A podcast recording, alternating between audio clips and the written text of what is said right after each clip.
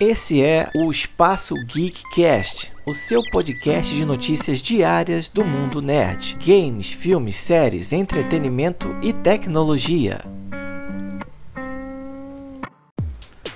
Fala pessoal, aqui quem fala é o Dom e você está no Espaço Geekcast. E aí, você gosta de filmes de terror? Topa um desafio leve, uma coisa tranquila? Pois é, a casa do filme Invocação do Mal está à venda nos Estados Unidos.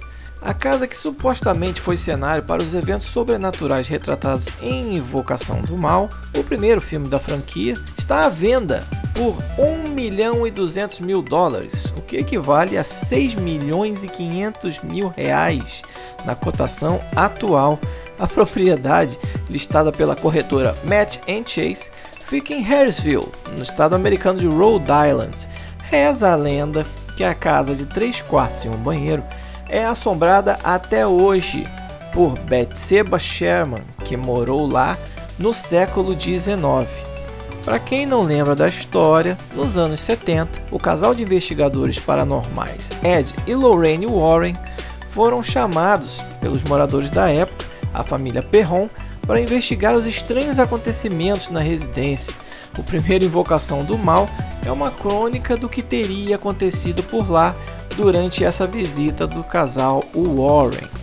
Em 2019, uma outra família de investigadores paranormais comprou a casa e transformou-a em um ponto turístico, recebendo centenas de convidados que buscavam passar uma noite em um dos locais assombrados mais famosos dos Estados Unidos.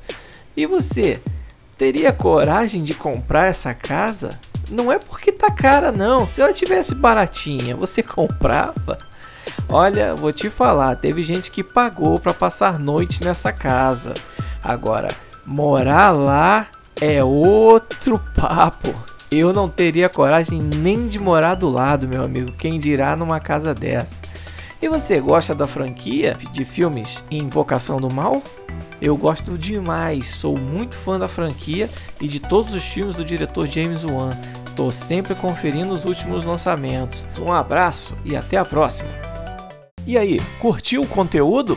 Então, se você gostou, assine o nosso podcast para ficar por dentro das novidades, porque nós queremos fazer parte do seu caminho diário a partir de hoje. E se você curte assuntos relacionados à década de 80 e 90, não deixe de conferir o nosso trabalho também no podcast Quarentena, a geração 80 que chegou aos 40, também disponível em todas as plataformas de streaming e com mais de 100 episódios disponíveis para você ouvir. Curtiu? Então vai lá, assina também.